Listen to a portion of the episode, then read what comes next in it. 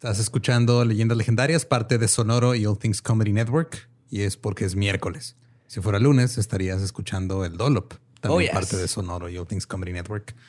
Que este, pues también está, mira, también se, se hablan de cosas interesantes. Mira, si les gusta este tipo de historias como los entierros prematuros, les va a encantar todos los entierros prematuros por gente pendeja o, o gente culera que, de la que hablamos en el Dolop. Así es. Y ya, este, después de eh, como medio año, por fin terminamos con la saga del Zodiaco. ¿Lo logramos? ¿Lo logramos? Al fin. Y Fue no un- descubrimos fue un- absolutamente ujú, nada. Fue un camino arduo y Sí lo fue. sí que lo difícil, pero al final seguimos en las mismas. fue. Fue Kane. Fue Kane. Marshall. Kane. Mira. Marshall. Yo ya no sé. Bueno, vámonos con algo un poquito más perturbante. Perturbador. Wow, perturbador. Los dejamos con el episodio 126 de Leyendas Legendarias.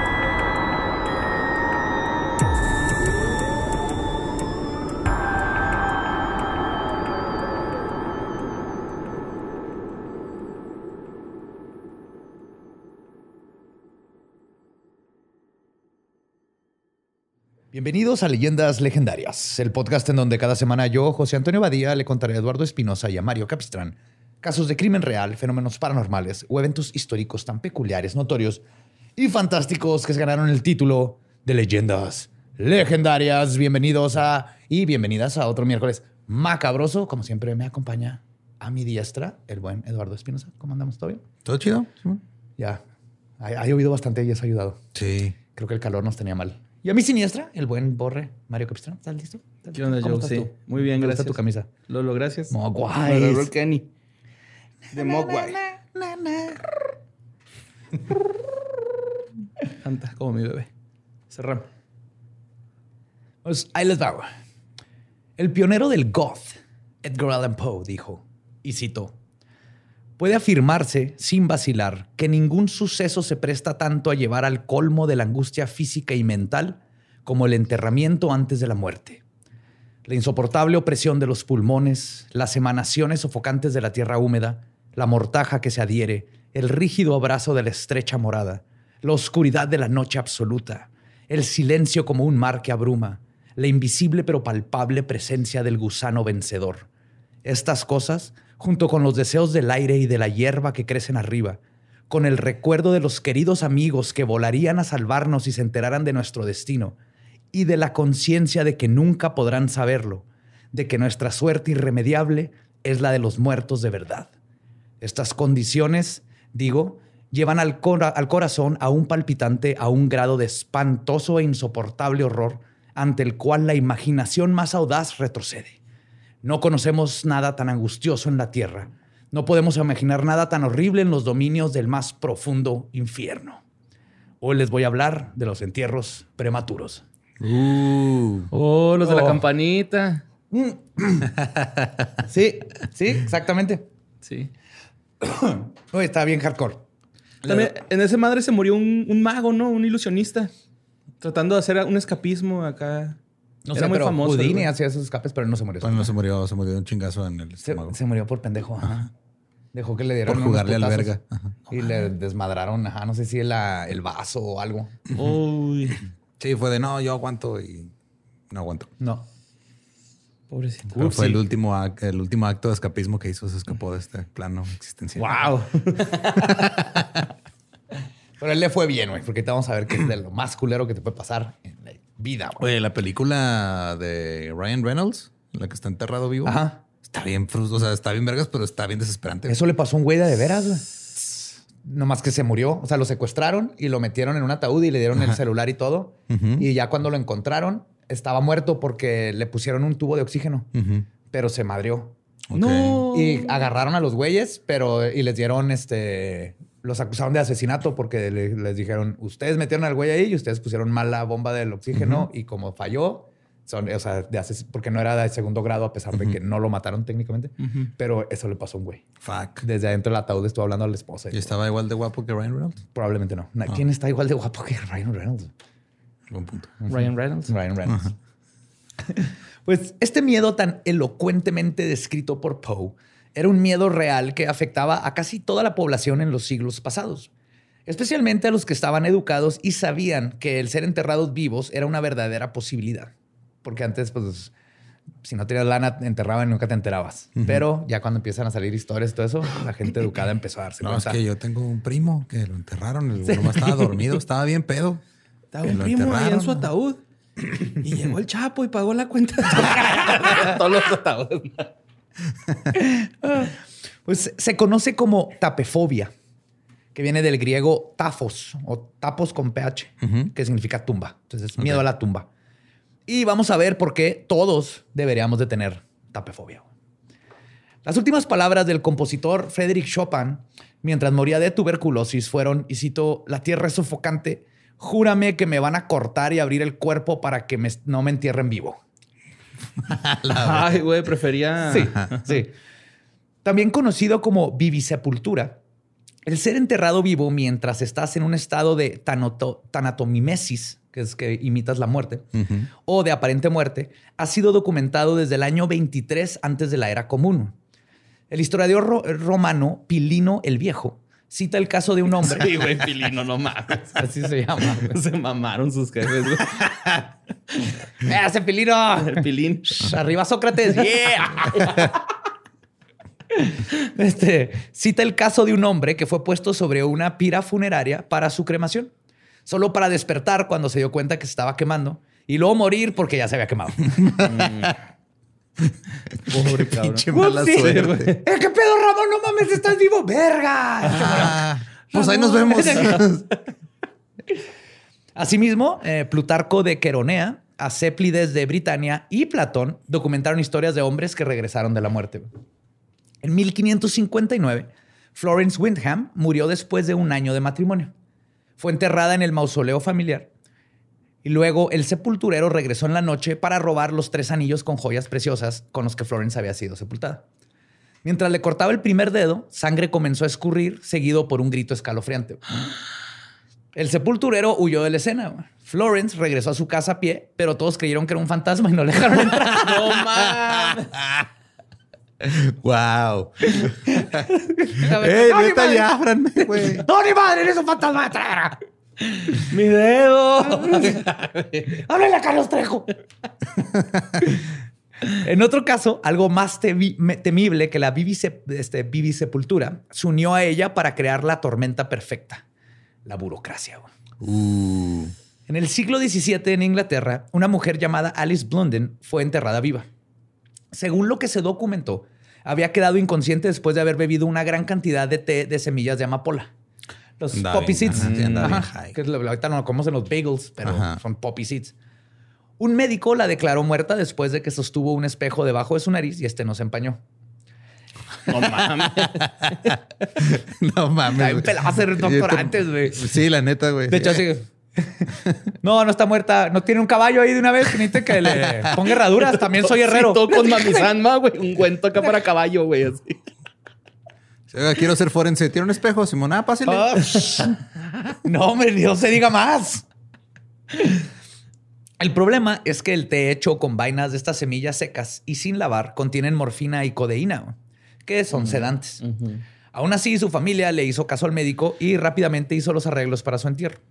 Pero dos días después de que la pusieran bajo el suelo, unos niños que jugaban cerca de su tumba escucharon ruidos y fueron a avisarle a su profesor. Su maestro fue a comprobar lo de los ruidos en la tumba y cuando dijo si son reales, fue este, fue, perdón, al, fue a reportar lo que sucedió a las autoridades, pero se tardaron un día más porque el sacerdote no sabía qué procedía en este caso, ya que ya había hecho sus rituales católicos santos de sepultura y no sabía si era pecado o no sacarla. Entonces tardó un día en decidir y hablar y ya dijo, ok, vamos a sacarla. O sea que esos rezos no son acumulables. No, Aparentemente ajá. no. Es que no viene en la Biblia, güey, que te Tienen hacer. que lavar los santos óleos de la face, güey. O sea, te tienen que poner ahí un- una- unas toallitas astringentes para quitarte Ah. el santo óleo ahí. Pues cuando al fin se decidió que sí la iban a desenterrar, la encontraron tan cerca de la muerte que mejor la devolvieron a la tumba, güey. No mames. Donde un, guarda, un guardia permaneció junto a ella antes se- de abandonar el puesto ajá, al día siguiente. Para esperar hasta que se muriera, güey. Sí, así que no, pues está muerta, déjala, pero pues quédate, quédate viendo, no le vamos a echar tierra. O sea, la volvieron a meter al ataúd, lo cerraron, pero no lo cubrieron de tierra. O sea, estuvo el guardia toda la noche y lo se fue. A la mañana siguiente fueron a revisar de nuevo y la encontraron muerta. Ay, güey. Pero había claros indicios de que había intentado liberarse una vez más antes de ahora sí morir. güey. ¿Qué? ¿Tienen clave o qué los ataúdes, güey? O sea, ¿no se abren así como que a las peladas? Tienen clavos. Y aparte ha estado súper débil. Sí. La Uma Thurman hubiera aplicado pa, Ajá. golpes. Pues cuando el primer presidente de los Estados Unidos, George Washington, murió en 1799, sus últimas palabras para su secretario Tobias Lear fueron, y cito, solo me voy, asegúrate de que entierren mi cuerpo este, y no se ha puesto en la bóveda hasta después de tres días. ¿Me entendiste? Es que toda la, toda la muerte de Washington estuvo de la verga, güey. Luego te lo platico. No, yes. Eso ¿Sí suena fue a un caso para Tolop. Sí. Sí, creo que sí fue la de Washington. la que Escuchen el dolop. Sí, sí. Y este miedo por ser enterrado vivo tomó su auge justamente en el siglo XVIII. Antes de esto era algo que sucedía, como el cólera o la mala cosecha. Pero Qué culero que ya se vuelva. O sea, estaba normalizado que te entierren vivo, güey. sí, güey, es de la vez pinche siglo XVIII, güey. Es así de. Güey, tuve 16 hijos, nomás sobrevivió uno. Ay, güey, qué pinche privilegiada eres, te sobrevivió uno de 18. A lo mejor sobrevivieron cinco, pero no se dieron cuenta porque los enterraron vivos, güey. Es que sí, güey. Los hicieron cremita en chingo. Sí, o sea, no había forma de saber, güey. Al menos El pinche espejito, güey. Te ponen no espejito. acuérdate que no toda la gente tiene espejos, güey. Si no fuera por los españoles, aquí jamás sabríamos si debemos enterrar gente viva o no, güey. Cuando, cuando no tienen espejos, por una vela para ver si se movía la flama, güey. No seas mamón. Ajá. Sí, sí, esas eran las técnicas. Y se no salvas. Se chupaban el dedo, ¿no? Sentían frito. No, ahorita vamos a ver técnicas más vergas, güey. Güey, estoy esperando que digas que checaban a ver, estaban calientitos, como que metiéndoles el dedo en oído, en la boca, en la nariz, en el ano. Ah, por ahí va. La neta, pensé en el ano. ves, ves. Hubiera sido un excelente doctor del siglo XVIII, Borre. Sí. Sí. Tienes, ya tienes la mentalidad, güey. Pero con los avances en medicina, la prensa y la tecnología, más gente comenzó a enterarse de este posible escenario terrorífico y la idea de una vivisepultura encapsuló el consciente colectivo. Y la verdad, este miedo no es infundado. Según Rodney Davis en su libro The Lazarus Syndrome, Burial, Alive and Other Horrors of the Undead, el síndrome de Lázaro, ser enterrado vivo y otros este, terrores del desmuerto, el porcentaje de, entierre- de entierros prematuros se estima que sucede entre uno de cada mil o hasta uno o dos por ciento de todos los entierros. Es un chingo. Es un chingo, güey. es un chingo, güey. Y estos porcentajes suben a 4% en casos de epidemias o guerras. Mm. En 1892, el cementerio del Fuerte Randall fue abandonado y los cuerpos fueron, está en Estados Unidos, fueron exhumados para ser cambiados de lugar. De 67 individuos que fueron removidos, se descubrió que justamente el 2% de ellos habían sido encontrados en lo que llamaban, y cito, suspensión animada. En otras cosas es que los enterraron vivos. Que es, es una forma bonita de decir, los encontramos con claras señales de que tallaron el... Shit, y los encuentran unos que se comen los dedos. Así le encuentran las manos, los puros huesos de la desesperación. O los hombros. Se- te muerdes todo, güey. Y de acuerdo a la autora de The Corpse, A History, Christine Quigley, durante los 1900, un caso de entierro prematuro era descubierto cada semana. No mames, güey. Cada semana, güey. Alguien... Y descubierto. Quiere, decir que alguien fue y por alguna razón volvió a acabar y dijeron, ah, verga. Híjole, Tomás. Sorry, güey. Es que también, ¿quién te manda pinche té de amapola otra vez? Estás viendo lo que le pasó a la vecina y estás de pendejo. Y seguramente por esto es que es justo en este siglo cuando el pánico sepulturero llegó a su crescendo y la gente decidió que no se iba a arriesgar. Así que los médicos y la sociedad, sociedad se dieron a la tarea de encontrar una solución a lo que se llegó a conocer como el error de Romeo. Yo tengo una solución. Cerciórense de que están muertos antes de enterrarlos. Ese es su maldito pinche trabajo. Para allá vamos. creo que ¿Por qué le encargan la responsabilidad al presuntamente muerto, güey? Ya sé, güey. Eh, Le así decían, oh, error de Romeo. No, pendejo. Enterraste a mi abuela viva. ¿Cuál error de Romeo? Ya es por Julieta, eh, Romeo y Julieta. Y de hecho, cuando sacaban ¿Ah, a ¿No es alguien por Romeo Santos? Porque su carrera es un, un error. Ay, güey. Y cuando sacaban a alguien vivo, este, era como la, la fantasma esta, eh, se le hacían el, el fenómeno Julieta, Ok. de que se despertó. Porque luego también está todo, digo, no sé si lo vas a mencionar, pero está toda la parte de que, pues, digo, hay, ya, ya estás vivo, pero resulta que ya te declararon muerto. Luego es un pedo también burocrático. Ah, sí, no, regresar. eso no me pero sí, exactamente. Güey, sí, sí. si ya te pusieron como que te moriste para comprobar que estás vivo, está de la Eh, Te verga, puedes güey. cambiar el nombre, ¿no, güey? Pero no tiene cuál es Necesitas tu acta de fecha. Ajá. nacimiento, dónde naciste. Pierdes todo, güey. Está de la verga. Sí pasa. Ha sucedido en estos tiempos. Ahora bien, uno pensaría que saber si alguien estaba muerto este, es algo sencillo, o en esos tiempos tal vez no sería algo tan sencillo. Pero incluso ahora se siguen dando este tipo de casos que ya les contaré. Pero obviamente, en los tiempos donde el doctor Barbero te curaba del mal de ojo de la Banshee dándote cocaína, güey, era muy complicado llegar a un acuerdo de si alguien había muerto o no. El comerciante Donde inglés. está muerto se quedó trabado por la medicina. No, o sea, que te pasaste de sanguijuelas en los ojos. Pero ya no tiene tuberculosis. El comerciante inglés y reformador social William Tebb y su colega Edward Volum recopilaron 219 casos de escapes estrechos de a un entierro prematuro. 149 casos de entierro prematuro real, 10 casos en los que los cuerpos fueron diseccionados antes de la muerte por error. Ya le estaban abriendo y y dos casos en los que se inició el embalsamamiento de una persona mientras todavía estaba viva. Güey, no. La están desangrando y metiéndole los químicos y de repente, ¡güey! Nomás estoy crudo, pendejo. Más te vale que eso sea suero. no mames, güey. Y tampoco ayudaba el sinfín de enfermedades infecciosas que proliferaban en esos tiempos. ¿En esos tiempos? Bueno. El miedo a esto contribuyó en gran manera al entierro prematuro. En la década de 1850, una joven murió de difteria mientras visitaba la isla de Edistro en Carolina del Sur. Debido a que se temía que la enfermedad se propagara, fue enterrada apresuradamente en el mausoleo de la familia local. La próxima vez que se abrió la tumba fue alrededor de 10 años después, que es una década, para internar a uno de los hijos de la familia que había muerto durante la guerra civil. El esqueleto de la niña fue encontrado fuera de su ataúd en el piso, sentada detrás de la puerta. güey. Ay, la güey. verga, No mames.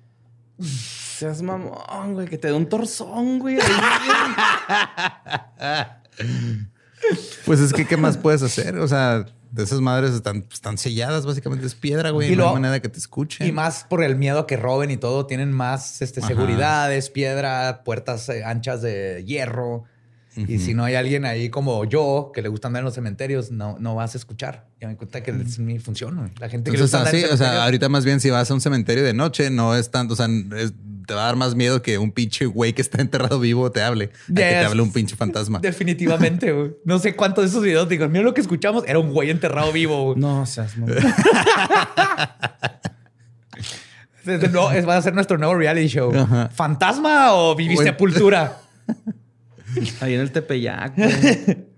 Pues todo esto llevó a los doctores a comenzar una plática seria sobre cómo prevenir este error de Romeo. Y fue justamente el inglés William Tebb que se había involucrado en pelear por los derechos de los animales, de las personas, contra la guerra y, irónicamente, ser un asiduo antivacunas. Ok, Ajá, antivacunas a fuerzas. ok. Él conoció al doctor Roger S. Chu, quien le contó la historia de cómo él casi había terminado enterrado vivo. Esto despertó en Tebb su nueva pelea social y decidió formar la Asociación Londinense para la Prevención del Entierro Prematuro. güey. Obviamente los, los ingleses tienen que hacer su asociación. A ver, hagan fila. Ok, ya es oficial. Y publicó un libro en 1905 titulado El entierro prematuro y cómo prevenirlo. Uno, no, no te mueras. Dos, no parezcas que estás muerto. O sea, aquí al fin se recopiló información de forma seria para identificar y evitar la vivisepultura. En el libro se explica primero varias situaciones en las que una persona puede ser confundida con estar muerta. Por ejemplo, estar en trance, un estado catatónico, catalepsia o invernación humana. Muchos de estos términos ya no se usan porque no, tienen sentido, pero básicamente es gente que está en un coma. Junto con esto se presentan varios casos de estudio en humanos y animales que comprobaron estas ideas. Entonces sí hicieron bien su trabajo científico. y decían, sí, más que nada fomentaron de que esto pasa. Hay que estar conscientes como médicos que una persona puede parecer que está muerta y no. El libro también exploró ideas bastante pioneras para su tiempo, como shocks eléctricos y respiración este, artificial. Órale. Ajá. A tratar de revivirlos, revivirlos diagonal, que se levantara si es que estaba haciéndose el güey. Ajá, Simón. Pero al final los autores admiten que su trabajo, a final de cuentas, podría no ser tan efectivo, ya que el, este, al final un individuo es quien decide si alguien más está muerto o no. Y dijeron, y cito, un muerto siempre será un muerto para los que carecen de imaginación. Y tristemente, la apariencia de la muerte, por lo general, se toma como la realidad. Lo que está diciendo es que por más que eduquemos, siempre a final de cuentas es un doctor el que decide. Y si es para ese güey, alguien está muerto, pues va a decir que está muerto y se chingó. Sí, es cierto, güey. Es un cabrón el que decide, güey. Pues que todo, esa es la historia humana, güey. O sea, todo se reduce a lo que un güey dijo. Sí, pues la pinche burocracia, ¿va? Yo por eso amo el Skype Burial de los nativos te enredan así en una cobijita de búfalo y te dejan arriba a que te coman los pájaros. Entonces, si te levantas con un cuervo comiéndote el ojo, pues estás vivo. Pues sí. No te entierran. Te vas a ver bien vergas con un parche en el ojo. Sí, que te lo comió un cuervo. Ah, sí, güey. Ahora, ¿qué salgo? ¿Perdí mi ojo? Mames, ah, ya que escuchamos, sí, güey. Ya sabemos que te habían declarado muerto. Llegó un cuervo, te mordió el ojo. Y ya te he platicado que es la magia acá. Estos pantalones están hechos con la piel de búfalo en la que me enredaron cuando me estaba muerto. Aún así, su libro fue tomado en serio por varios colegas e institutos médicos y la forma en la que se trataba a los muertos cambió para siempre. En Nueva York, por ejemplo, se presentó un proyecto de ley diseñado para prevenir el entierro prematuro ante la legislatura del Estado de Nueva York. El patrocinador del proyecto de ley dijo que, y cito, excluiría todo peligro de enterrar a una persona viva. Tenemos varios casos autenticados de esto. Y este acto legislativo hizo ilegal enterrar, incinerar o deshacerse de un cuerpo hasta que no hubieran transcurrido por lo menos 12 horas desde el momento de su muerte especificada por un médico. Ok. Entonces empezó ahí. Ya tiene un poco más de sentido eso. Ajá. Y en otras palabras, porque esto siguió por el mundo. Porque es que está curioso ese pedo, o sea, de que hay personas que, pues, dices, apenas dijeron, ah, está muerto y en chingada, o sea, las dos horas ya lo estaban enterrando, güey. Es lo que leí de otro doctor en unos libros que estaba leyendo. Dice, es que para los seres humanos, ahorita, la muerte es inmediata. O sea, nosotros cuando dicen, alguien se murió, ya se murió y lo que sigue es enterrarlo y ya nunca pensamos que es un proceso y nunca sabemos qué va a pasar durante el proceso, pero que ahorita las sociedades de, así lo asociamos, ya se murió, ya no hay nada que hacer fuga. Tal vez por eso en algunos lugares hacen el velorio así como de 24 horas, ¿no? Que están ahí realmente en el... Más o menos ahorita vamos a ver algo parecido.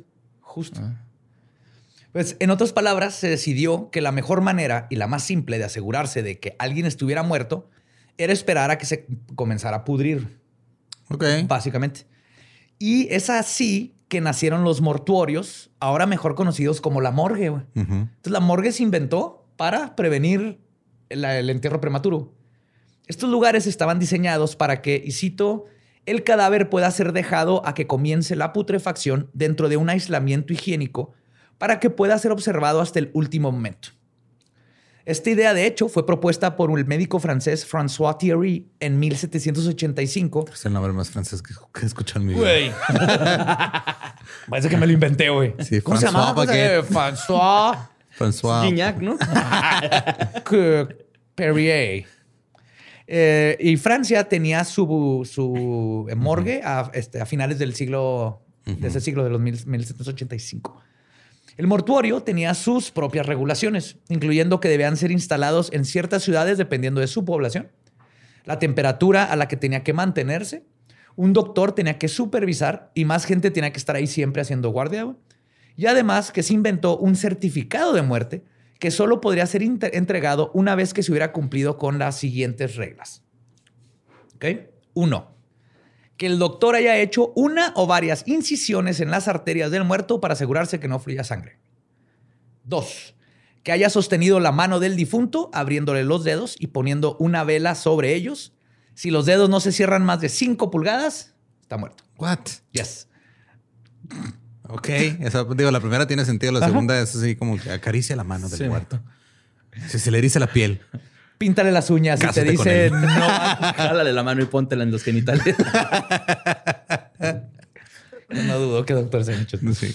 sí. Número 3. Que se haya. Tu erección con el rigor mortis. Fíjate cuál está más tiesa. Ay, güey. Número 3. Que se haya puesto un cristal o espejo debajo de la nariz a no más de media pulgada en las fosas nasales. Llévatelo Eh, de fiesta. Ya. Se le va- no le pusiste nada. ¡Eh, culo! Eh, after del after, ya, perdón. Transformer. Sí, entonces tienes que ponérselo y que no se forme vapor. Ok. Pero tienes que hacer todas estas cosas. Cuatro.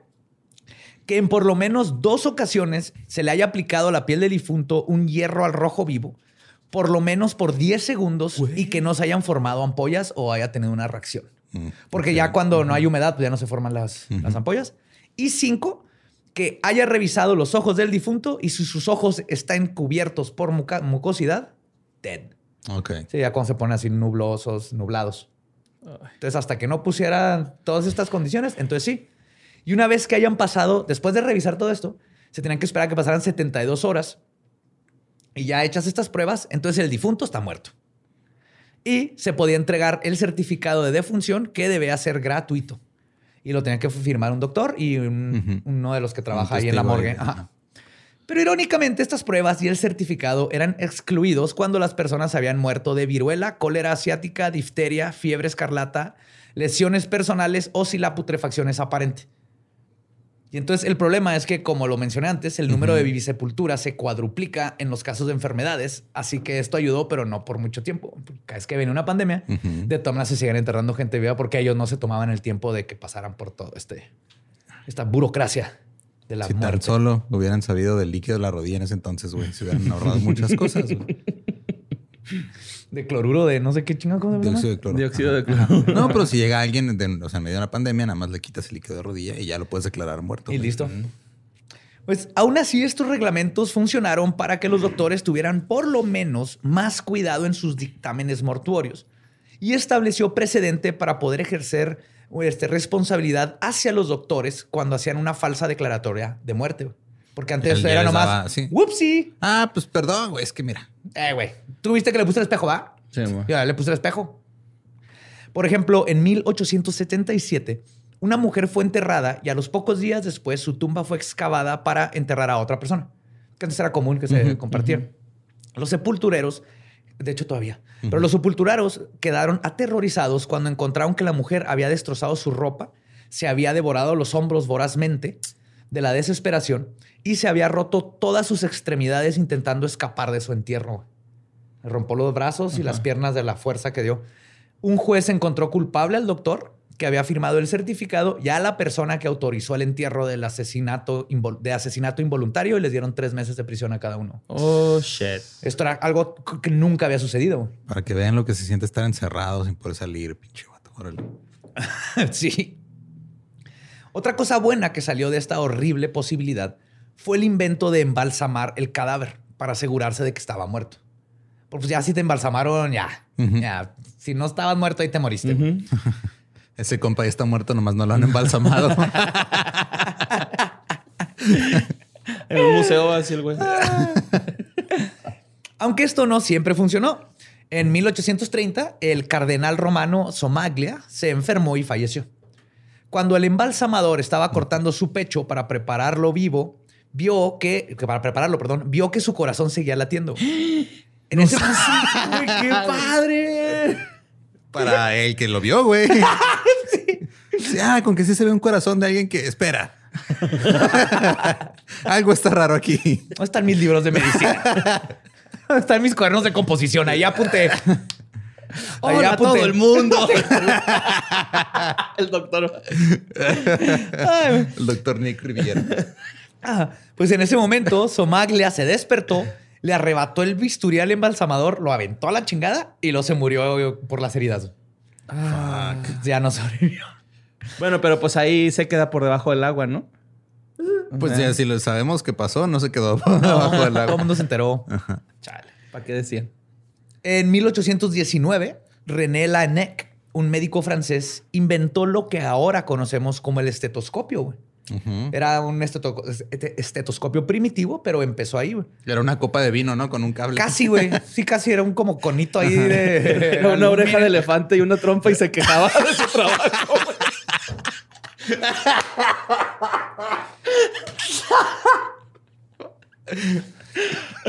Ay, güey. Tenía forma así de labios, como teléfono ochentero.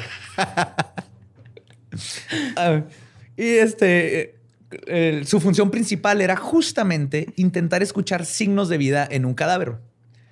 Irónicamente, al parecer, esto creó más entierros prematuros que los que previno.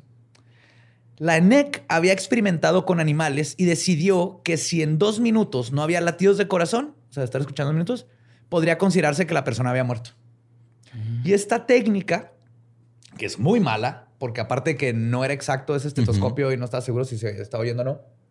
Que. Bueno, no. No, ¿Qué? Ah. Esta técnica, que le digo es muy mala, fue mejorada por el doctor Eugene Boschut en 1846, cuando dijo, esto es estúpido. Tienen que ser cinco minutos. Ah, claro. Ajá. Todo el mundo sabe que después de cinco minutos ya, Ya, ahora sí estás ahora sí muerto. ya estás muerto. Pero este descubrimiento que tienen que ser cinco minutos le ganó un premio por parte de la Academia para la Prevención de Entierros Prematuros. Ah, claro. Porque pues o- o les mama darse premios entre, Entre, ellos. Oh, sí, sí, sí. Esto causó animosidad y crítica por parte de sus colegas médi- médicos que sabían lo peligroso y falible que era diagnosticar una muerte con el estetoscopio. Y y luego un dijo, un güey dijo, no, hay que escucharlo ocho minutos. Y luego a ese güey le dieron un premio. Y así, por los siglos de los siglos. Más o menos, pero no con estetoscopio, güey. Güey, chequen esto. Es lo mejor del mundo, güey. Sus colegas utilizaban métodos más exactos. ¿Mm? Obviamente tú tienes tu método y así es como criticas con, con... Sí, mira, mi son método, güey, este, me pongo enfrente del cadáver con una pistola, le disparo y si no se quita, güey, ya está muerto. Win-win, güey. Si se quita, estaba vivo. Si no, pues ya. Ya no se vamos a y despertar si en medio ataúd. se quita, pues ya no tenía tan buenos reflejos, igual ya merecía estar Ya. muerto. O sea, ya. Ya no ya vale estaba la- defectuoso, güey. Pues no, no. Sus colegas usaban métodos más exactos.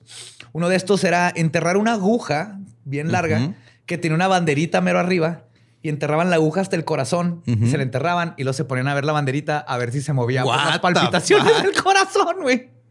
En otras palabras, Te están apuñalaban a un güey en el corazón para ver si se movía una pinche banderita, güey. Bueno, pero delgadito, ¿no? La... Sí, era una aguja. Ah, ok. Ajá. De todas maneras, Bueno, pues una sobredosis es igual, ¿no? Así, Y luego eran tiempos. de- Y luego una- acuate que son tiempos, no había antisépticos ni. No se lavaban las manos, güey. La quemaban así con la O sea, vela, ¿va? Y luego la el vato le acababa de cortar la barba a alguien, ponerle los zapatitos a un caballo y ahora venía a enterrarte una aguja en el corazón. Sí. Esos eran los médicos en ese tiempo, güey.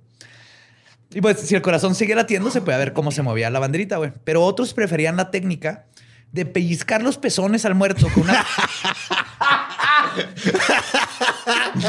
unas pinzas. Cinco nombres de cigarros. A ver, que se, Shishi blanco, shishi negro. Se puso más tieso. con unas pinzas especiales. O sea, fabricaban los doctores sus pincitas especiales que para detectar. ¿De pezón? Con esas pinzas así eléctricas para hacer pruebas, güey. Para pasar Yo corriente. creo que eso causó más. Yo me quedaba así de que "Ah, vamos a seguir haciendo el muerto. Siente bien vergas, güey. Síguele, síguele, síguele. ¿Qué dijiste? que estoy muerto. ¿Qué dijiste el del Joe muerto? ¿Qué dijiste? Que, que le salió un tumor. Pinche vergota ahí, güey. Y los doctores más cabrones, güey, eran de la idea de que la mejor manera de detectar si alguien estaba muerto o no era introduciéndole sanguijuelas en el ano al muerto, güey. Ok. Que eso, ajá, o lo iba a despertar o lo iba a revivir porque la, la sanguijuela cura todo. Pues en es esos que- tiempos. ajá. Sí son Agarra- buenas, ¿eh? Agarrada la hemorroide, vaga. Por ejemplo, ahorita...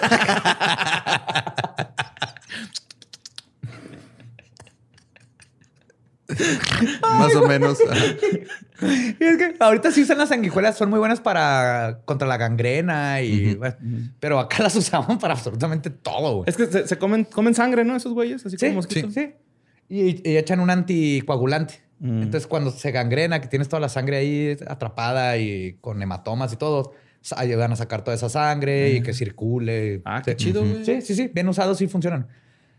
El diario médico británico publicó estas técnicas en su artículo del 7 de mayo de 1898 titulado La prevención del entierro prematuro, donde básicamente se burlaron de su ex colonia y sus actos bárbaros y primitivos cuando leyeron, leyeron Ah, todas esas técnicas. Ajá. El coto, el coto, ¿no? Eh. Y los ¿Qué? compara Se la creyeron a pinches mejos. sanguijuelas en el culo, pendejos. Es una anguila por el pene, güey. Hola. Así es como los despiertas. Pues esta técnica milenaria, perdón, ah, no, perdón, se la, este, los, los compararon con, con una forma en que usa el Vaticano para revisar cuando el Papa está muerto. Dijeron, estos son son unos pendejos, están básicamente como el Vaticano. Esta técnica milenaria consiste en que cuando se muere el Papa. El camarlengo, que es así como la mano derecha del Papa, le gol- Camarlengo, le co- ¿eh? Camarlengo. Camarlengo. Camarlengo. Le golpea la cabeza al Papa con un martillo de plata tres veces. Mientras dice su nombre en cada golpe, güey. Francisco. ¡Francisco! Francisco. Francisco. ¡Francisco, chica madre! ¡Francisco! ¡Boludo, Francisco! Felicidades por su copa. Y si el Papa no contesta, se declara oficialmente muerto. Y luego ya agarran sus anillos y los con el mismo martillo destruyen los anillos y todo, pero le pegan. Y de hecho, cuando le pegan, le, le- le dicen su nombre de bautizo. Ah, no, no el de papa. No el de Papa. Ajá. Así le es. ¡Ey, güey! ¡Ey! ¡Ey! No, ¿Cómo se llama Francisco, güey? Real. No sé. Messi. Lionel. Bergoglio, Así ¿ah? se Ajá. apellida, ¿no? Ah. ¿Bergoglio? Bergoglio. Juan Bergoglio. Ah, pues ¡Juan! ¡Juan! No sé. Chirra.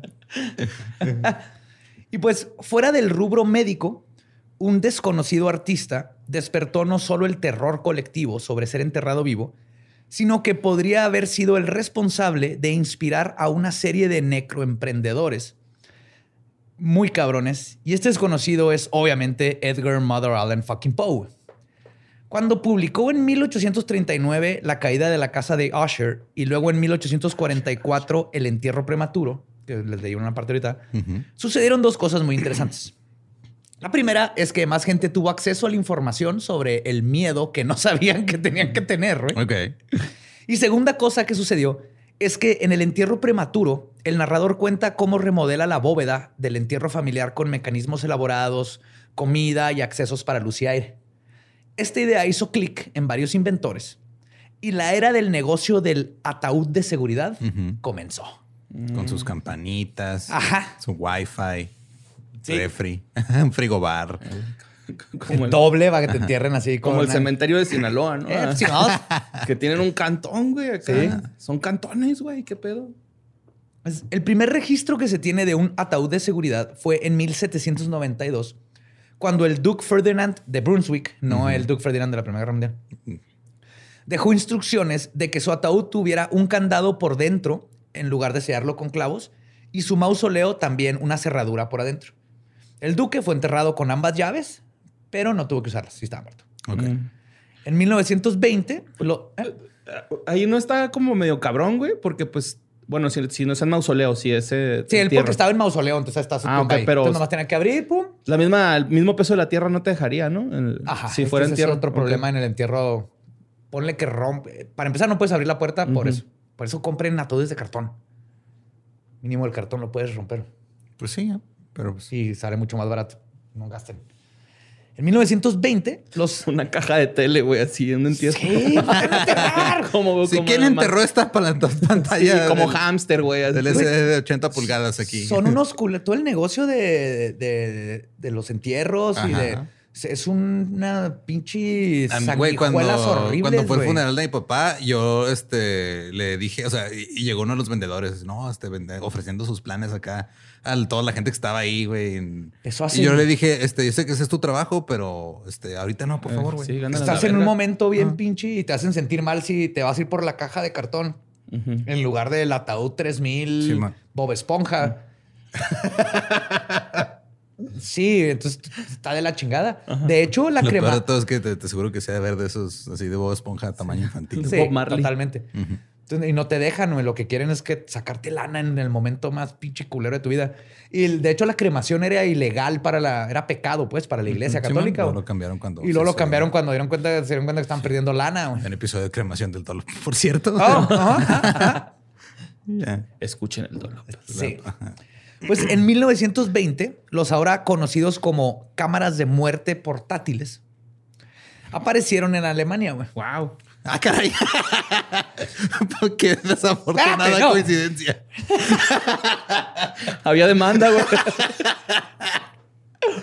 Este era una pequeña cámara, güey, como un ataúd arriba del ataúd, güey. Ajá. Este, para que el cadáver lo, o sea, la construían arriba de la tumba, lo ponían y lo ponían en el cadáver.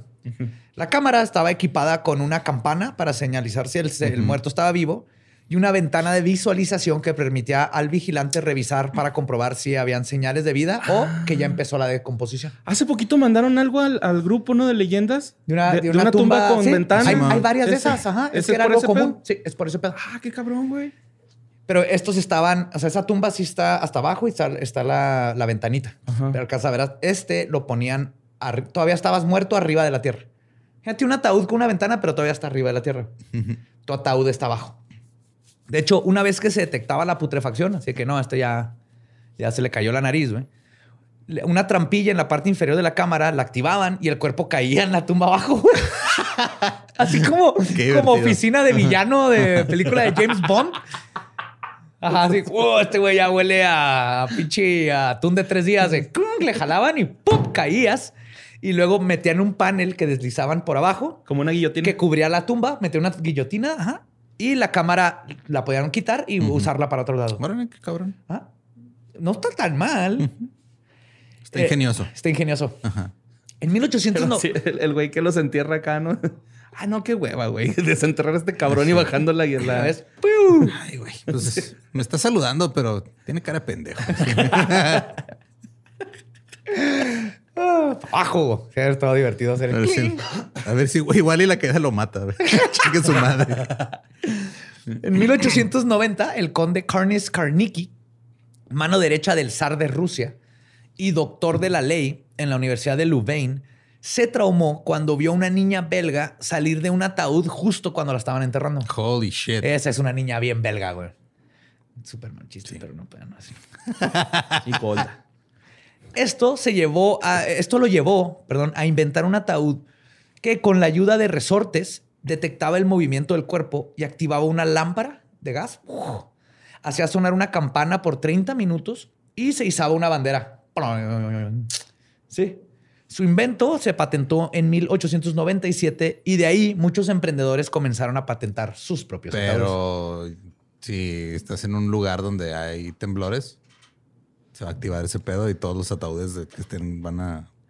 Podría, mira, sí te voy a decir que hay unos donde ponían este unas como cajitas para que no se activara por el aire ciertas cosas y así. Pero sí hubieron muchos, literalmente, falsas, false flags por los espasmos de- después de la muerte. Simón. Sí, es cierto. Esos güeyes se mueven, va. Sí, entonces lo fueron, los fueron este, truqueando para que hubieran menos errores. De hecho, eh, Alemania tuvo su vendedor número uno de ataúdes en 1922. Se llamaba el doctor Adolf No seas mamón. Gat- Gatsmuth. Adolf Gatsmuth. Wow. Yes. Pero ese, ese los vendía directamente. El otro nomás los juntaba todos en una fila y se iba. Se llama Adolf. ¿Quién vendía su producto? O más bien hacia mercadotecnia para su producto, enterrándose vivo dentro de él por varios días, donde comprobaba que no solo su sistema de campanitas funcionaba, sino que además le daban de comer sopa, salchichas y cerveza a través de un tubo de alimentación. Ok. Entonces tenía todo, güey. No sé por qué no te sacarían Ah, sí, inmediatamente, güey, ¿no? pero Mejor. tenía un tubo para que lo pudieras alimentar. Pues era para probar su punto nada más. O sea, era un güey, era un vendedor que tenía complejo de ilusionista, güey.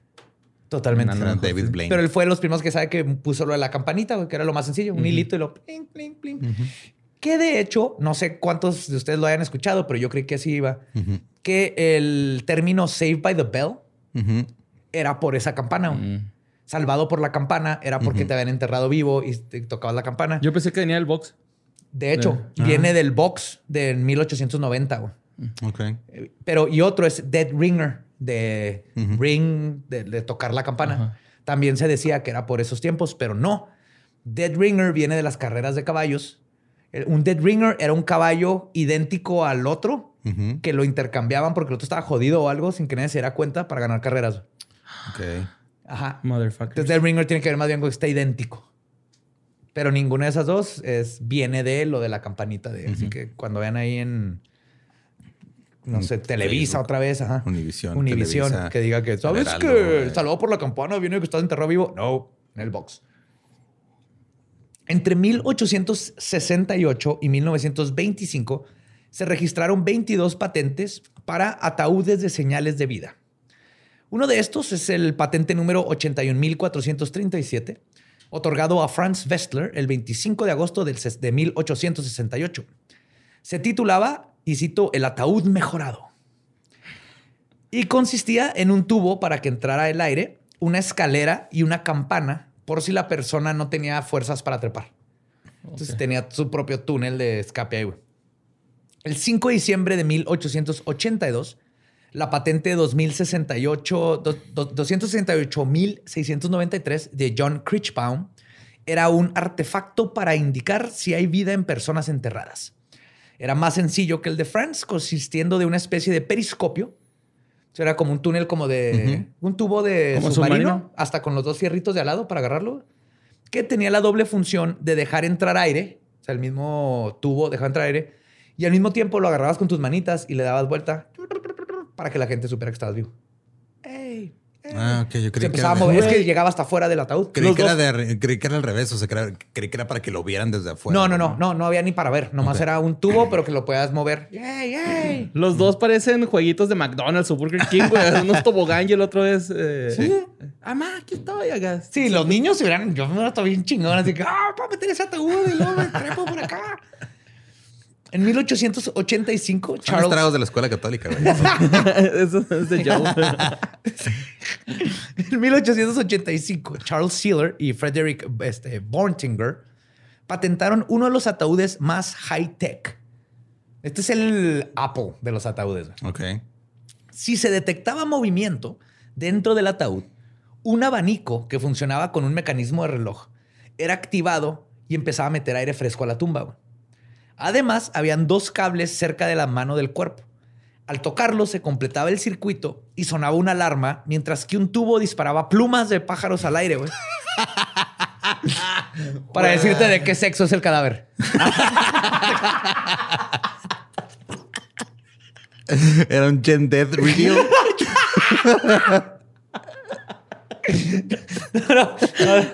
Debe salir un chingo de plumas así. ¡pum! No mames. Y pues las plumas obviamente era para alertar a la gente de que el muerto pues, no estaba muerto. Incluso hay un registro del ataúd de seguridad más épico jamás hecho. El historiador Lloyd G. Stevenson escribió en su libro Bulletin of the History of Medicine, o el Boletín de la Historia de la Medicina, de un anuncio de los 1900 que decía, y cito, el mejor logro del ingenio fue un asiento eyectable que se activa con un gatillo que se adaptó al ataúd para propósitos superiores. Entonces le picabas y ¡pum! te disparaba, güey. Salías volando, güey. Pero te mataba el vergazo, ¿no? Tal vez. No sé, güey. No, no venían reviews. No, no me metí al Yelp de estos Es, güeyes a es ver. como el coyote, güey, usando la catapulta, güey, que se estampa en la pared. Pero cambiaron a sentidos de que salen volando en el ataúd. ¿Qué, qué forma tan más épica de regresar a la vida, güey? Por un momento. Como piloto. Otros ataúdes eran más sencillos, contando con una simple ventana por donde los familiares podían revisar que su pariente o amigo estuvieran bien muertos, que es justo lo, lo que estamos hablando ahorita. Pero ese era literal, o sea, estaba la ventana en el piso y el, el ataúd de estaba ahí dos metros bajo tierra. Aún así, la mayoría de la gente que tenía dinero prefería técnicas más sencillas que un ataúd mecánico. Entre ellas estaba el ser embalsamado. Ujú. Es lo que lo popula- popu- popularizó, que te embalsamaran. Era para, estoy seguro que estoy muerto. La cremación o la introducción de gas venenoso en la tumba. Entonces, Ah, te gacho. ponen la tumba y lo, te echaban gas para que si por algo estás vivo, ahí te mueres en chinga. También lo vendió el doctor Adolfo, ese era otro pedo.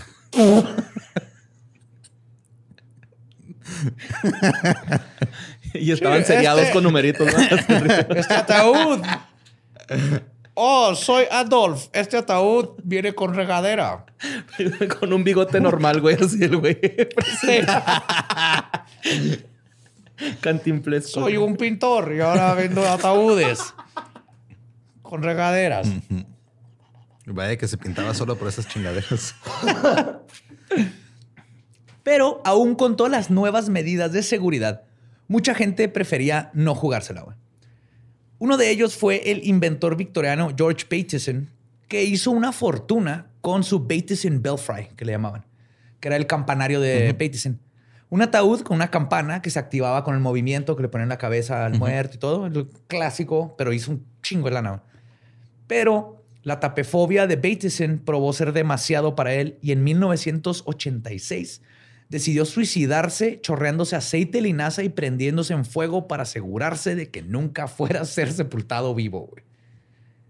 No creyó ni en sus propios ataúdes. Yo creo por eso la empresa ha de haber caído, pero ah, En, sí, cabrón. ¿Pero en 1986 dijiste? ¿O 1896? 1986. No mames, ok. Ah, fue dije muy- 1900, 1800. Sí, Ajá. sí, sí, sí. Sí, dije, what? Ahí, ahí, así con, con Flock of Seagulls ahí a un lado. And I ran, I ran so far away. I couldn't get away. I couldn't get away, pues no se podía salir del ataúd. Y el último patente que encontré para un ataúd de seguridad fue hecho en el 2014, güey. Por Absulreidja Slasafar. No sé si estoy madreando el nombre, pero Slasafar. El Aladín. Consiste en un mecanismo que se mete en el ataúd. Tiene una luz por adentro y un transmisor que le picas y este, alerta o a las oficinas del cementerio o a los familiares. Ah, como Y- un intercomunicador. Sí, básicamente. Y ese está, eso está muy práctico ya con la tecnología porque es nomás- me quieres de que de repente está, está el del cementerio y escucha una voz así, eh, qué pedo, güey. Estoy, estoy vivo. Bueno, es cierto, soy, sí estoy muerto, nomás soy el fantasma, güey. pero- Espero que te la estés pasando chingón, güey. Me enterraste bien vergas, gracias. Pero en serio, estoy mamando. Ven a sacarme ya, güey. Ya, ya, sácame que no mames, pendejo. Eh, güey, otra vez soy yo, estaba jugando. si te la creíste, babo, no seas cool. Sácame, güey. Eh, pero es un story, ¿eh? Cuando le abras al ataúd, eh, ponle el story de Instagram, me tagueas. Este, el- lo bueno, esto es así como un palo, básicamente, y arriba tiene un transmisor. Y entonces, cuando ya pasó mucho tiempo y nadie le picó a nada, lo sacan y lo pueden usar en otras tumbas. Y aunque no existe ningún récord de que alguien haya muerto en uno de estos ataúdes de seguridad, los entierros prematuros siguieron sucediendo. Sí, es que justo esa era mi duda. O sea, ¿cuántas veces hubo o falsas alarmas o, en realidad este La neta, no sirvió? En los ataúdes de seguridad funcionaron. güey. Todos fueron falsas alarmas. O por lo menos no hay récord de que alguien se haya dicho, no mames, ey, estoy vivo y que lo hayan sacado. Entonces, jalaron. Este, en 1889, una adinerada madame del estado de Kentucky, en los Estados Unidos, de nombre Octavia Smith, perdió a su primer hijo, lo que la llevó a caer en una fuerte depresión. Al poco tiempo, su cuerpo entró en un estado de coma. Fue pronunciada muerta el 19 de mayo de 1891, pocos meses después de que falleció su hijo, y fue enterrada.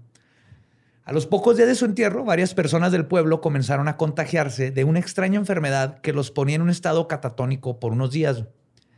Se descubrió que esta extraña enfermedad era causada por la picadura de la mosca tsetse, que es oriunda de África. Así esa mosca está bien vergas. Sí, mo. Te Canta pica y te ver- duermes. Yo romperé tus fotos. yo quemaré tus cartas. Y te enterrarán vivo. Te enterrarán vivo. Oh. Y con la campana. Tú Sí. harás sonar. Pues la mosca tsetse te pica y te quedas como en coma unos días. güey. No sabía. ¿Ya? Digo, la música me duerme, pero Lo mismo. Disculpa, pendejo. ¿Qué dijiste, güey? Ey, ey, ey, ey, ey. Cuando el esposo de Octavia, James Hatcher, se enteró de esto, de que, ah, cabrón, me parece es una mosca que le está picando a la gente, temió que su esposa hubiera sufrido de esto mismo, así que corrió a desenterrarla. Y James estaba en lo correcto, pero había llegado demasiado tarde. No. Octavia fue encontrada con las uñas destrozadas y su cara había quedado congelada y contorsionada con un gesto de terror absoluto, güey. Ah, cabrón. Sí, o sea, se quedó así, ¡ah! Como la momia. como la momia. Ah, pues que a la momia la enterraron viva. No le pusieron campanita. Le echaron ahí los escarabajos vámonos. Que, que de hecho los romanos, uno de los castigos era enterrar vivo. Ellos lo hacían, pero a propósito. Hoy con lo de las hormigas, ¿no? Ajá. Que te ponen Nada más la cabeza y luego miel. Pero no todos los entierros prematuros terminan con tragedia. En 1915, Essie Dunbar, de 30 años y oriunda del estado de la Carolina del Sur, sufrió un ataque epiléptico y los doctores determinaron que había sido fatal. Fue enterrada al siguiente día, pero su hermana, que vivía en otro estado, Nada así, no, güey, o sea, dije que estuvo fatal porque estuvo culero, güey, no porque se haya muerto. nomás tuvo 100 likes, güey, su, su muerte, güey. Esto es fatal, güey. No mames. Fue enterrada al siguiente día, pero les digo, su hermana no alcanzó a llegar a tiempo al funeral y solo le tocó ver cómo terminaban de aventar los últimos palazos de tierra en la tumba. La hermana de Essie se quedó inquieta de que no pudo ver a su hermana una última vez y se sentía mal. Entonces ordenó que abrieran el ataúd.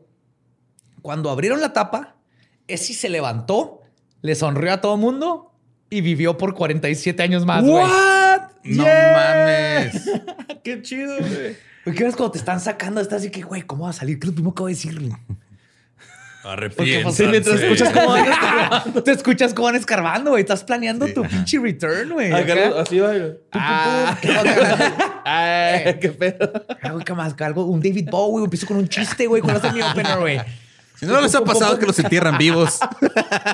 ¿No les caga cuando el doctor no se da cuenta que estás muerto? Buenas noches, damas y caballeros. Así yo me levantaría así. Yo era, soy vampiro. No, se caga. No, en esos tiempos eso te matan. Sí. De hecho, en 1889, por ahí, un este, médico turco eh, y dijo que la, se puso a investigar y su teoría, su hipótesis, era que muchos de los avistamientos en Transilvania, de hecho, era un médico en Transilvania, fue a Transilvania a investigar y él llegó a la deducción de que la mayoría de los casos de vampirismo eran entierros prematuros, pero algo completamente que nadie se imaginaba, nadie sabía que esto pasaba. Pura tuberculosis. En mil. en Tuberculosis 1900. roots.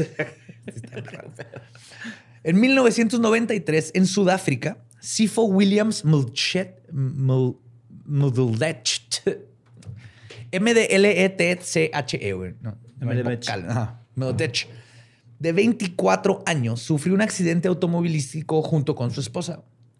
Fue declarado muerto y puesto en la morgue. Tres días después, sus gritos alertaron al personal y Sí, lo me acuerdo, sí. rescataron. Cuando fue a ver a su esposa, ella lo rechazó por completo, güey. No, güey. Porque decía que no era su esposo, que era un zombie. Simón. Que lo revivió una bruja o Que algo, güey. honestamente es la mejor manera de salirte un matrimonio en el que no estás feliz. no, no, tú te moriste. Criatura sobrenatural, quítate. Yo me casé con un humano, no con un pinche zombie. Bye. Y lo mandó a la chingada, güey. Leonard. Y quizás uno de los casos más extraordinarios de alguien que logró escapar a la fría cárcel subterránea del ataúd es el de Angelo Hayes de Francia. Angelo. Angelo, en 1937. A sus 19 años chocó con, en su moto y su cuerpo se catapultó de cara contra una pared. Wow. Faceplant. Sí, es un faceplant. De hecho, su- son princesa Diana antes de que fuera popular. ya se puede, ya pasó mucho tiempo. Pero no lo vive ni no, ella. güey. sí, ella tampoco lo vio venir. Nadie. Dos días. Bueno, nomás de- la reina lo vio venir.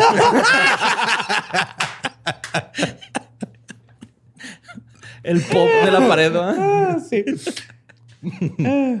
pues dos días después de que fue enterrado, la compañía de seguros ordenó que lo exhumaran, que exhumaran su cuerpo. De hecho, fue pues un día de que estuvo en el hospital y que se murió y luego dos días enterrado.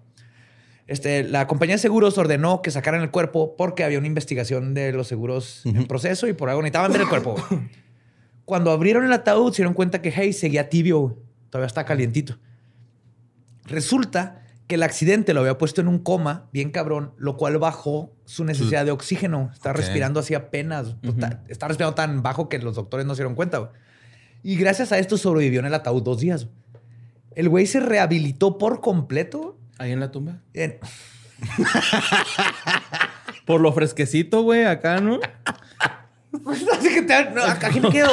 ¿Cómo no has visto ese pedo que dicen las abuelitas, güey? Que, Sí, no, si, ya, ya agarró mi forma el colchoncito, güey. que si tienes... Que si tienes ojo de pescado, güey, y tocas el- la tierra y se te quitan y la madre. O sea, si hay así como que poderes curativos de la tierra, güey. No, sí sale. Vieron ahí gente, gente profesional. Me gusta cómo tu manera de justificar tu respuesta fue. Las abuelitas Ah, saben. las abuelitas saben qué Ah, mi abuelita una vez, una vez enterré, enterró a mi sobrino sin querer y Con lo- chaca, le echó ahí una- un caldito de pollo y el niño salió, güey. no, se rehabilitó por completo y en 1970 güey, hizo un tour por Francia con su nuevo ataúd que lo cargaba, eh, lo traía jalando ¿Iba con en el moto carro. el güey o iba normal? Iba en moto, güey. Qué vergas. Ese güey sí lo aplicó. Con un ataúd de seguridad que tenía, que es donde lo, lo iba. No sé si ya se murió, güey. Pero el chiste es que ahí lo van a enterrar. Tiene un locker para comida, Mm. eh, donde mear y cagar y hasta Ajá. una pequeña librería, güey. Ok. Ajá. Ahora sí que si te compras moto, cómprate el ataúd. Como los papás. Ah, Ya bien dicen. señor, güey. Borre diciéndole a, su niño en el andador así de... Ah, va, un andador, ah, sí, compra el ataúd de una vez. Son bien peligrosas esas madres. Y no me preocupas tú, me preocupan los demás. Ah, cabrón. Los demás no saben manejar.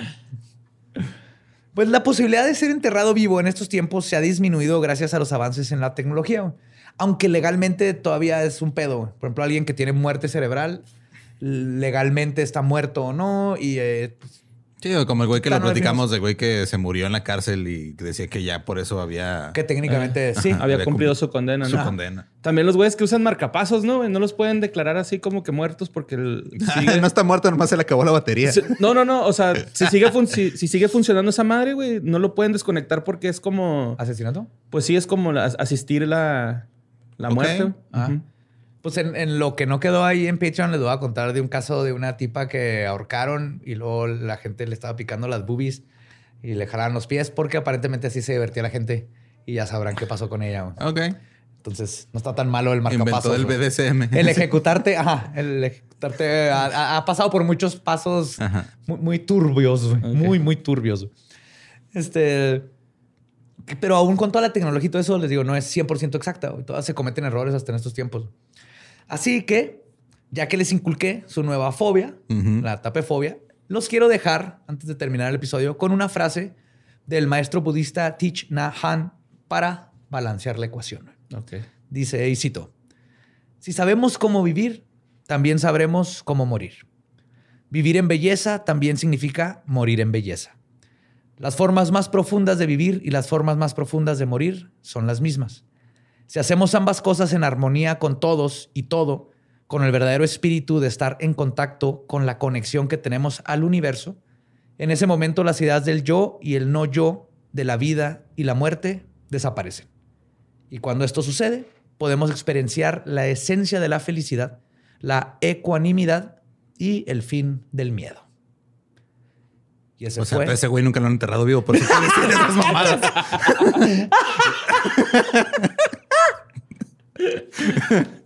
Sí, bien pelado. Yo también puedo decir, no, no, no me pasa nada, güey. Tú no te, tú no te Tú no te espantes. estreses, vas a estar tranquilo, tú vas a estar bien todo, güey, ¿no? Chingón. Si viviste bonito, te mueres bonito, güey. No, es que te entierren. Sí, y esa es la historia de la humanidad que seguimos todavía batallando con eso de el entierro prematuro. Yo por eso insisto, yo quiero air burial.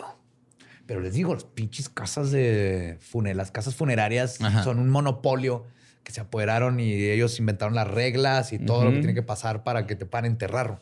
Pues que es un negocio, güey. O sea, ya el hecho de que se haya vuelto una frase popular, la, eh, eh, este, igualar la pobreza con no tienes dónde quedarse muerto, güey.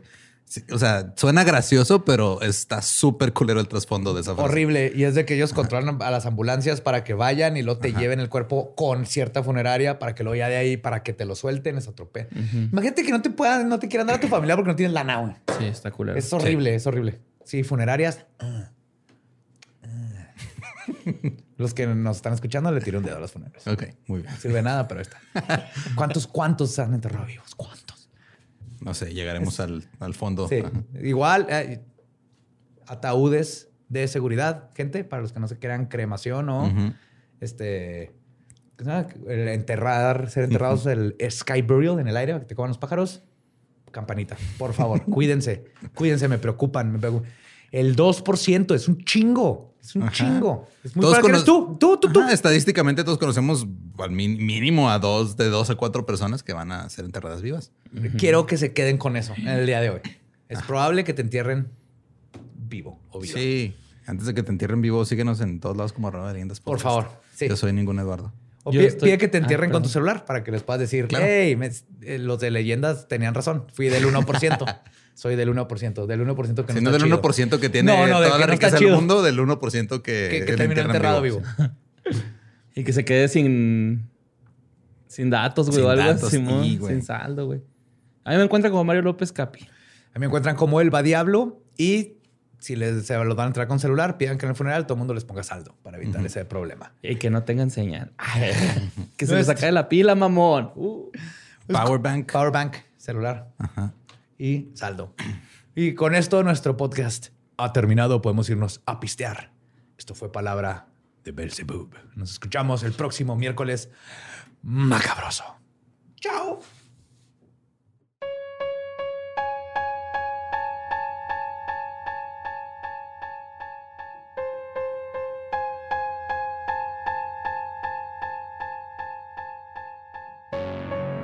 Eso fue entierros prematuros, un tema que recuerdo mucho de chiquito, porque mi papá se daba la tarea de explicarme con detalle bien lo que acaba de leer de Edgar Allan Poe. Entonces él fue el que me decía, o sea, él me regaló el libro y luego me decía, pero si, te puedes imaginar lo culero que sería. No decía culero, ¿verdad? pero Ajá. estar encerrado y no poder salir, o el del pozo y el péndulo. y-.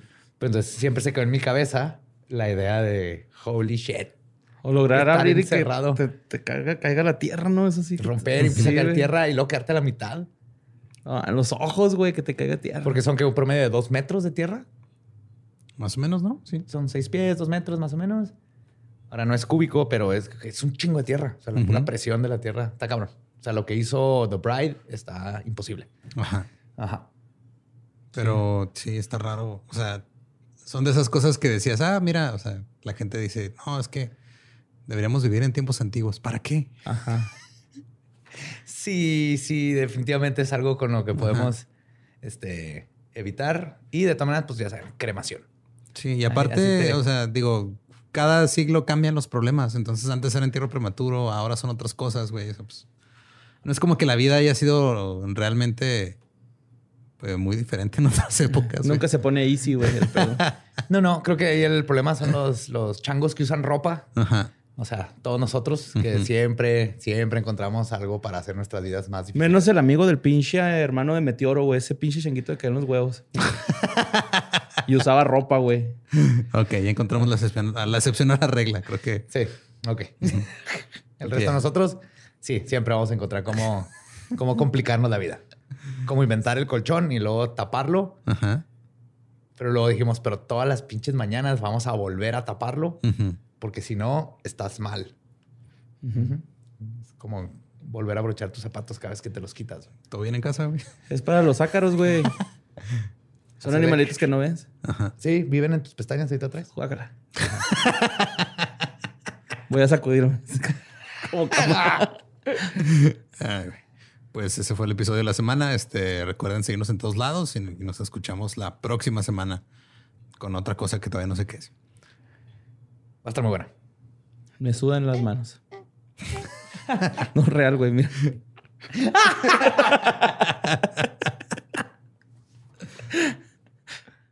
¿Estás listo para convertir tus mejores ideas en un negocio en línea exitoso? Te presentamos Shopify. Tal vez no lo sabías, pero nuestro podcast More Than Mamis es un negocio y lo empezamos por supuesto para desahogarnos y hablar sobre la maternidad, no para convertirnos en expertas de ventas y del e-commerce. Así que sí, necesitábamos ayuda para vender nuestro merch y poner en marcha nuestra tienda. ¿Y cómo suena con Shopify?